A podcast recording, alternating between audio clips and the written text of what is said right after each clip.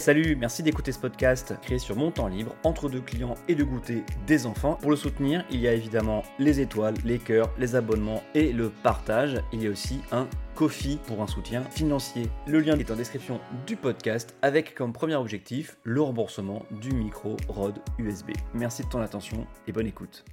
Vous savez, en politique, il y a les adversaires et les ennemis. Parmi ces adversaires, y compris parfois dans votre propre camp, il y a ceux que vous respectez et ceux que vous en venez à apprécier, avec qui vous vous dites que s'ils pensaient un peu différemment, vous seriez heureux de faire un bout de route avec eux ou au moins prendre une bière en terrasse, quand ça sera possible. C'est l'exemple d'un Olvinick dans la dernière saison de West Wing, le candidat républicain qu'on aimerait avoir en face, créé comme cela et dans ce but par les scénaristes démocrates de la série. Il voulait même lui faire remporter le scrutin de l'ultime saison. Un personnage quasiment semblable à John McCain qui s'était opposé à Obama en 2008. Ne cherchez pas, ces républicains n'existent plus depuis Trump. Ce respect, cette admiration de l'adversaire, ça peut tenir dans une conception du débat, comme l'expliquent Gilles Boyer et Édouard Philippe en pourfendant les chaînes infos aux pages 166 et 167 de leur dernier livre. Tout fait polémique, tout fait débat, tout appelle réaction, si possible immédiate, si possible outrée. Une image, un bout de phrase placé sous la loupe de la chaîne d'infos et magnifié par un plateau d'indignés et l'affaire est faite. Remplir l'antenne n'est pas si difficile, il faut produire en masse de l'excès et du vide. Et de fait, les meilleurs débats, ce sont des oppositions virulentes entre des tenants de positions radicales. C'est la provocation et la posture qui susciteront les reprises et qui permettront de poursuivre le débat comme un mouvement auto-alimenté. Des éditorialistes dénonceront entre eux l'abominable entre-soi des autres les habitués des plateaux viendront à longueur de journée expliquer que s'ils ne comprennent pas quelque chose, c'est que c'est incompréhensible. Le commentaire sur la maladresse de langage prendra le pas sur l'analyse du fond du discours, la nuance sera faiblesse, le doute sera mollesse, la complexité sera prétexte. Vous l'avez compris, allons-y pour une deuxième fiche de lecture de livres politiques après Abattre l'ennemi. Voici Impressions et lignes claires d'Edouard Philippe et Gilles Boyer aux éditions J.C. Lattès. Un livre que j'ai plutôt apprécié, mais là n'est pas l'essentiel. Comme disait un ministre du redressement productif. Banco, let's go, come on! Bonjour, bonsoir, bienvenue dans un nouvel épisode d'Adrien parle politique 15 minutes pour de l'actualité et des histoires politiques en toute rigueur, mais avec un zeste de mauvaise foi. Avant de commencer, je vous rappelle que vous pouvez vous abonner à ce podcast, quelle que soit la plateforme d'où vous m'écoutez, et qu'après écoute, le partage est très apprécié. Avant tout, qui sont Philippe et Boyer? Je sais où tu te caches Édouard Philippe est le plus connu du duo, parce qu'il été notre Premier ministre de 2007 à 2020. Avant ça, il a commencé sa carrière politique au PS, oui, pour soutenir Rocard, avant de s'enfuir au RPR, devenu ensuite UMP et LR. Fidèle de Juppé, il l'accompagne notamment à son court passage au ministère du Développement Durable en 2007, et ensuite il travaille trois ans pour Areva. L'essentiel de sa carrière politique est en Seine-Maritime, où il était conseiller général, régional et bien sûr maire du Havre à partir de 2014, un poste qu'il occupe à nouveau depuis juin 2020. Gilles Boyer, lui, est moins connu, c'est plutôt un homme de l'ombre, un homme de cabinet. Infidèle lui aussi d'Alain Juppé, à Bordeaux et au ministère entre 2010 et 2012, et son directeur de campagne pour la primaire de 2016. Il a quitté LR pour être sur la liste des européennes de Renaissance En Marche en 2019, en position éligible.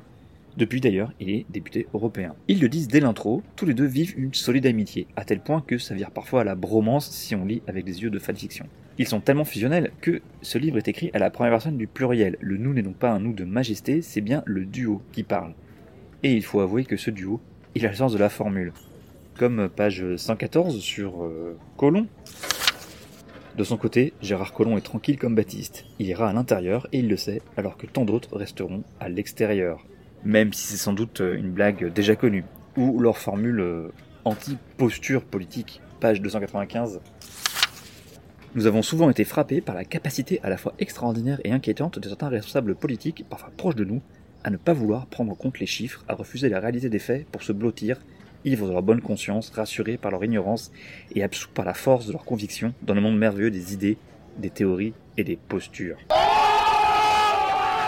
Le fait d'écrire en duo n'est pas leur premier essai. Ils ont publié déjà deux fictions politiques ensemble. Ce duo, qui dit nous et pas je, introduit d'ailleurs finalement le thème de l'amitié en politique. Et c'est rare d'en parler au-delà des blagues sur les amis de 30 ans que vous connaissez si vous avez vécu la campagne Chirac-Valadure de 1995. Oui, la politique c'est des coups bas, des trahisons et des magouilles en interne des partis, c'est vrai, mais c'est aussi des amitiés, de la socialisation, des potes, des camarades qui deviennent copains ou copines et parfois plus ses affinités. Tout est après à faire de dosage, sauf si vous souhaitez manger politique, travailler politique et coucher politique comme certains apparatchiks, mais là, c'est une autre question.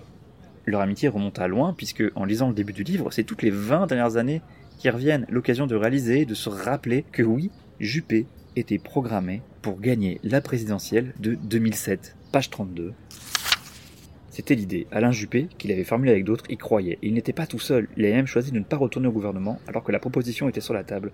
Peut-être échaudé par son expérience à Matignon. Peut-être conscient qu'il fallait d'autres visages pour incarner une autre période. Peut-être sûrement désireux de rester maire de Bordeaux, animé par l'idée simple que la meilleure façon de construire sa candidature à la présidentielle n'était pas de gouverner, mais bien de concevoir un objet politique à sa main afin de pouvoir en faire une rampe de lancement pour 2007. oui, bon. Impression et ligne claire n'est pas un livre programmatique. Ça, je crois que tout le monde l'a bien compris. Il y a surtout beaucoup de témoignages et de storytelling sur les trois dernières années. C'est le point de vue d'Edouard Philippe, c'est normal, un peu moins de Gilles Boyer, malgré son nom à égalité sur la couverture et ses prises de parole médiatiques avec Edouard Philippe, et ça explique les quelques oublis ici ou là. Le format permet d'éviter les sujets qui fâchent, les chapitres donnent un point de vue thématique choisi sur les trois dernières années, ce n'est pas un journal de bord, ni des mémoires. Tout au long de ces chapitres, on sent la volonté d'expliquer, de rendre accessible ce qui se dit, ce qui se passe, c'est important, je trouve qu'ils ont raison.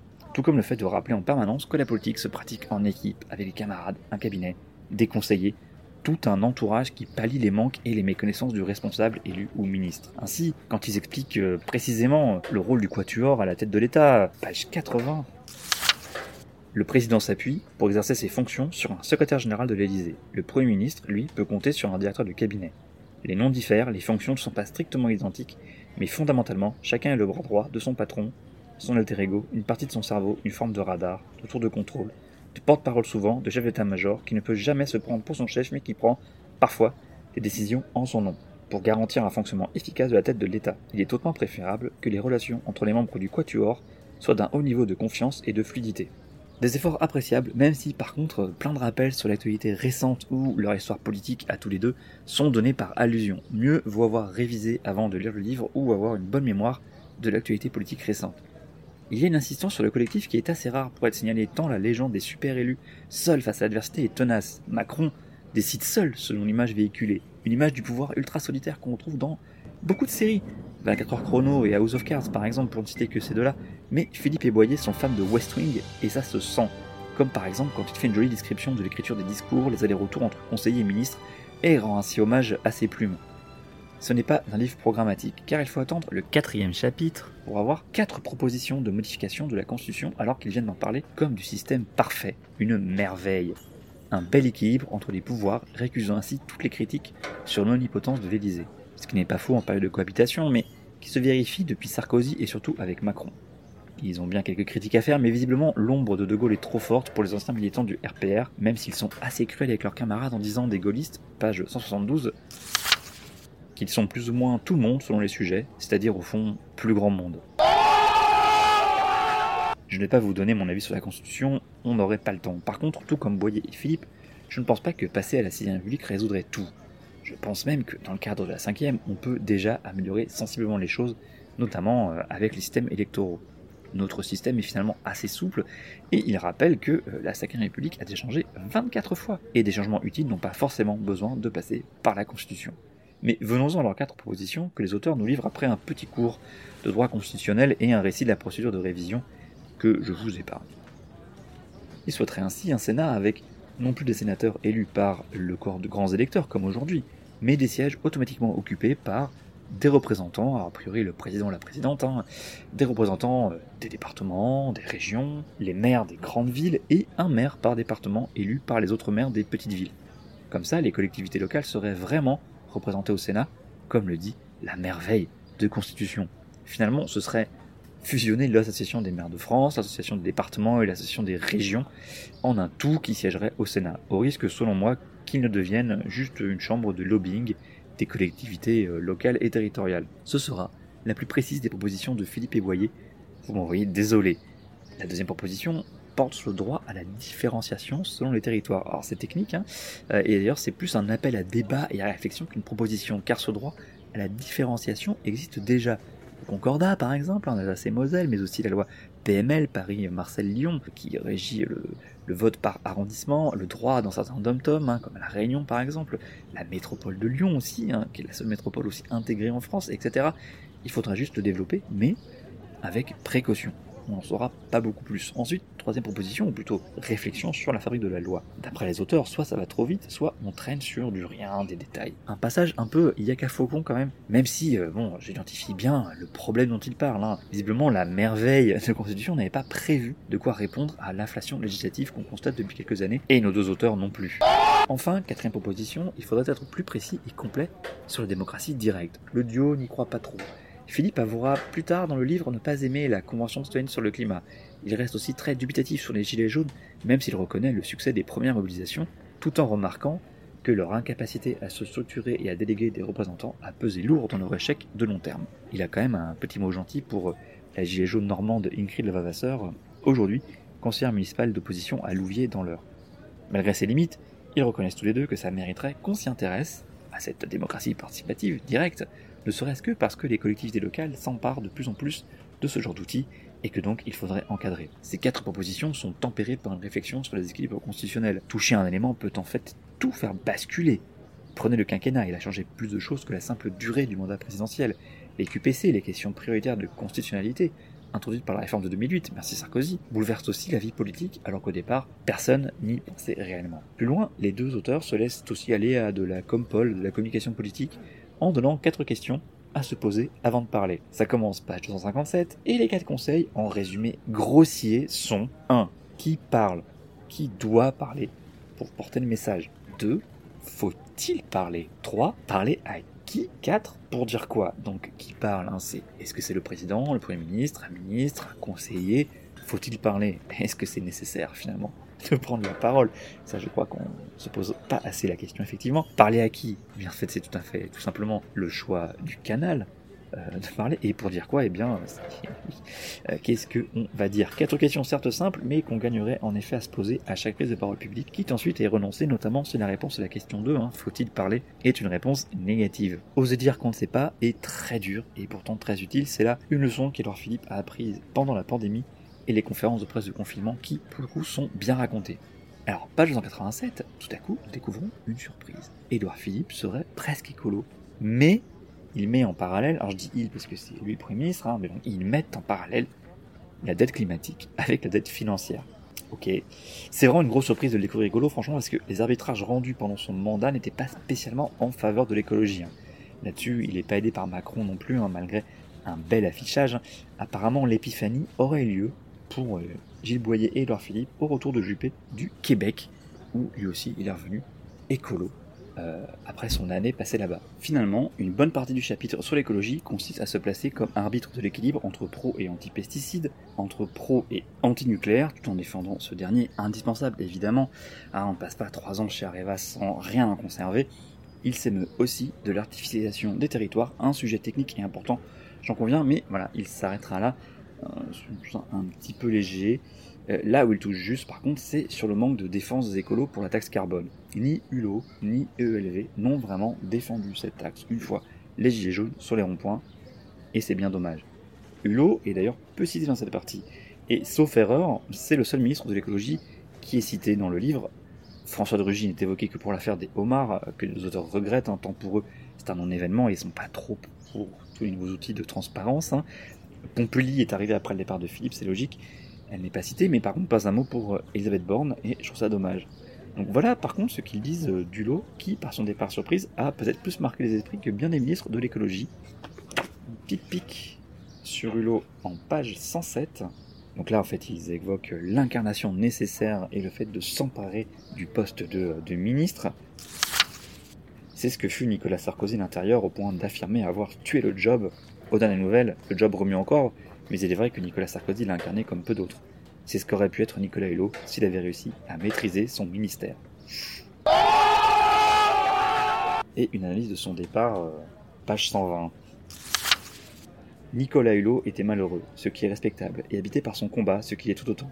Cet idéalisme s'accommodait mal des compromis nécessaires à l'exercice du pouvoir. À ses yeux, rien de ce qui était fait n'était suffisant, et ses anciens amis, qui lui reprochaient à bas bruit de cautionner ce qu'il considérait relever de la compromission plutôt que du compromis, lui imposait une pression considérable. Hulot luttait contre la fin du monde lorsqu'il était demandé de choisir les priorités au sein de son ministère afin d'affecter les budgets sur ce qui lui paraissait le plus important, le plus urgent, et de refuser l'obstacle avec une sincérité que nous n'avons jamais mise en doute. Il lui était impossible de hiérarchiser puisque tout lui semblait existentiel. N'aimant ni les contraintes attachées à la fonction de ministre, ni le monde administratif et parlementaire dans lequel elle s'exerce, Hulot vivait son quotidien comme un calvaire, ce qui, sur la durée, n'est pas tenable. Peut-être la bête médiatique, habituée à la popularité record de ceux qui luttent pour une cause essentielle sans avoir à en assumer la mise en œuvre, était-elle usée par les critiques incessantes ou par le sentiment d'incomplétude qui submerge forcément ceux qui s'engagent à l'action publique? Comment lui en vouloir? Mais à peine le temps de réfléchir sur l'écologie, qui est primordial parce que le climat, oulala, on passe au chapitre sur le Covid? Je vous arrête tout de suite.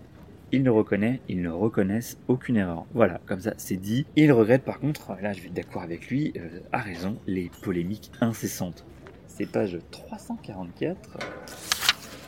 Et au moins autant de polémiques sur des questions accessoires, des expressions malheureuses, des annonces trop précoces ou trop tardives, des mesures trop restreintes ou trop larges.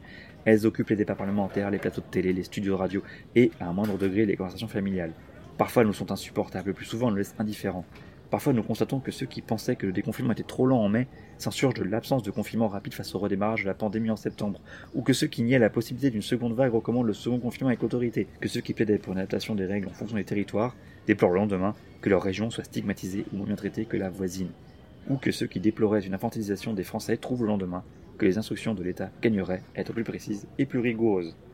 Cet oubli d'erreur, cet oubli de raté, il est voulu. Hein. Non, là les deux amis font le choix de montrer que le côté reluisant d'Edouard, erreurs et ratés sont à chaque fois dus aux lourdeurs et aux lenteurs, pas aux décisions. Ou alors c'est parce que les prémices étaient mauvais.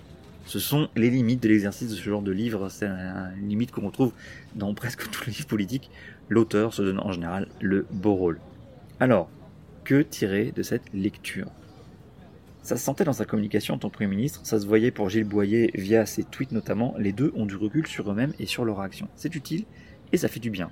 J'ai déjà parlé de leur sens de la formule, il y a aussi l'humour dont ils savent faire preuve en général et à leur sujet en particulier. Comme quand, en note de bas de page, ils avouent deux fois au moins qu'ils ont, depuis les bancs de l'opposition, fait preuve de mauvaise foi leur argumentation. Un bel aveu. Et un aveu qu'on leur pardonnera, car cette mauvaise foi est nécessaire quand on veut défendre ce en quoi on croit, sinon on réfléchit tout le temps. En revanche, c'est quand cette mauvaise foi se transforme en foi aveugle qu'elle devient dangereuse car elle empêche le recul, le doute.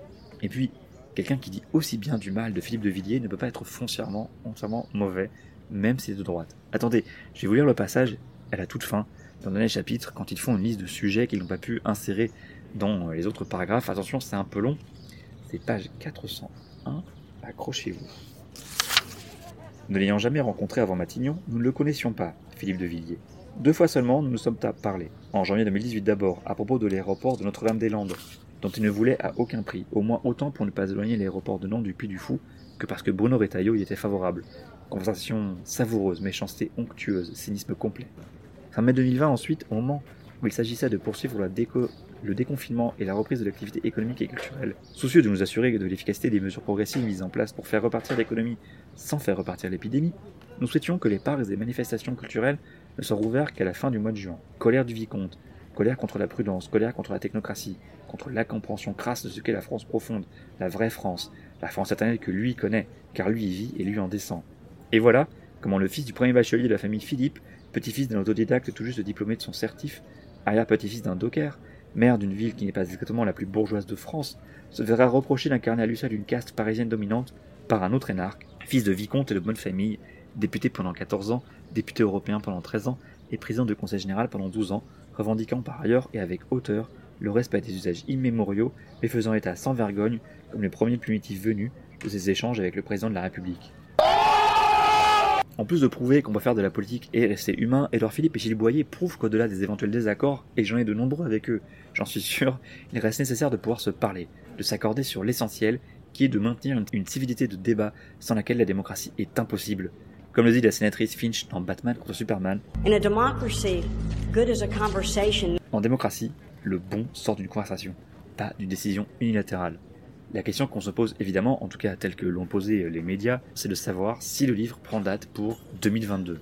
Oui, évidemment. Il y a par exemple un avertissement pour Macron, page 157. Les élections législatives, qui suivent d'un mois l'élection présidentielle, ont désormais une vocation confirmatoire. Il faut donner au président tout juste élu, qui n'a pas le temps de décevoir, une majorité pour gouverner. Et donc, jusqu'à présent, elle lui est accordée et largement. Tout se passe comme si les cohabitations, présentées à tort ou à raison comme des anomalies, étaient dorénavant impossibles. Il est sans doute prudent de ne pas trop miser sur cette hypothèse, ne serait-ce que parce que beaucoup de choses impossibles se sont produites. Comment exclure Il est l'avertissement. Hein. Comment exclure qu'un jour un président élu, plus probablement réélu avec un enthousiasme modéré, se trouve dans la situation d'avoir à composer avec d'autres formations politiques que la sienne pour former sa majorité De la coalition à la, à la cohabitation, il n'y a que peu de lettres. Ouh Mais même sans cela, il reste intéressant ce livre pour son contenu et la façon dont il est amené.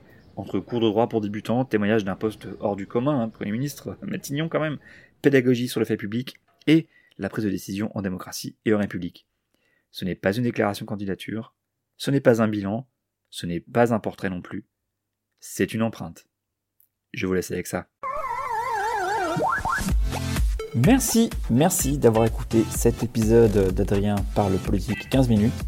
Pensez à vous abonner, quelle que soit la plateforme d'où vous m'écoutez, Spotify, Google Podcast, encore ou Deezer et tant d'autres. Si cet épisode vous a plu, pensez à le partager et aussi venez en discuter sur Twitter, A-D-S-A-U-M. Le fond sonore est issu de la banque gratuite de la BBC. Il s'agit d'un café des Tuileries à Paris, oui oui. Les musiques du générique sont de Vexanto. Merci à lui. À bientôt pour un autre épisode.